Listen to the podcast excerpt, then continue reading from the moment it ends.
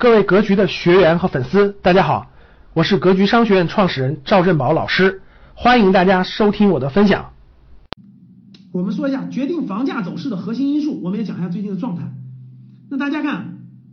呃，决定第三个课件，大家打开第三个课件。对，你像那个沿，那你像大家像那个就是那个沿海城市啊，比如说杭州啊、南京啊。它的房价肯定不是两万以下了，它肯定到三四万了，对吧？上去了，上去了就要结合你的经济状况，结合你的各种情况判断。然后我们看这个，反正投资性房产，我建议大家该慎重还是要慎重的啊，因为待会儿我讲完啊，大家看这这个课件，决定房价走势的三个因素，第一个因素就是供求关系，这是最基本的，各位，甭管你炒任何东西，它得有一个最基本的需求量，如果这个东西是没有这个。刚性需求的那纯粹就是空中楼阁，就是泡沫啊，就空中楼阁就是泡沫。房屋的供求关系是基础。那我们看这儿，我们全国的房屋的供求关系已经走过了这种总总量过剩的，现在已经到了总量过剩的阶段了。局部还供不应求，你像我说的这种地区级核心城市，对吧？包括一些大城市肯定是供不应求的，但是局部是供不应求的，但是总体上已经过了这种整体上已经过了供不应求的阶阶段了，总体过剩，局部不够，现在是典型这么个阶段，所以供不应求造成房价上涨，推动房价上涨的动力已经大大下降了。二十年前中国的人均住房面积是九点八平米，各位是九点八平米，现在的住房面积平均是四十平米啊。各位，你明白中国是十四亿人啊，十四亿人呢，平均住房面积四十平米，我我觉得这点不用讲道理吧？我觉得各位每个人你静下心来仔细想一想，比如说我家是山西太原的，我我家里的亲戚朋友，就家里在太原的亲戚朋友，家家户户都两三套房子，特别是长辈啊，就比我大十岁左右的长辈。家家户户房都不缺房子，都是出租啊什么的这种的，租金又不高。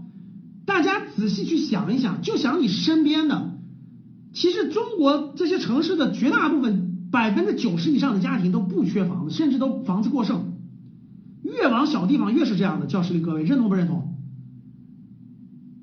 不缺。前两天那个黑龙江的鹤岗。黑龙江的鹤岗那个那个那个一平米一百三百多块钱，真实真实的，大家去小地方去边远的小地方去看一看房价多少钱，你去做个调研，各位你去做个调研，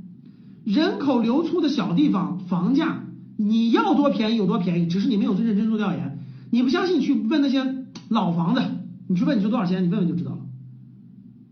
绝大部分其实都是供大于，就是那种供大于求的房子是卖不出去的，很难交易。人均面积远远超标了，只是局部城市还没有解决，这是这个是一个根本，大家一定要明白，一定要明白。第二点，在这点上就明白了，只有百分之五的城市房子有供需的这种支撑，百分之九十的都没有支撑了。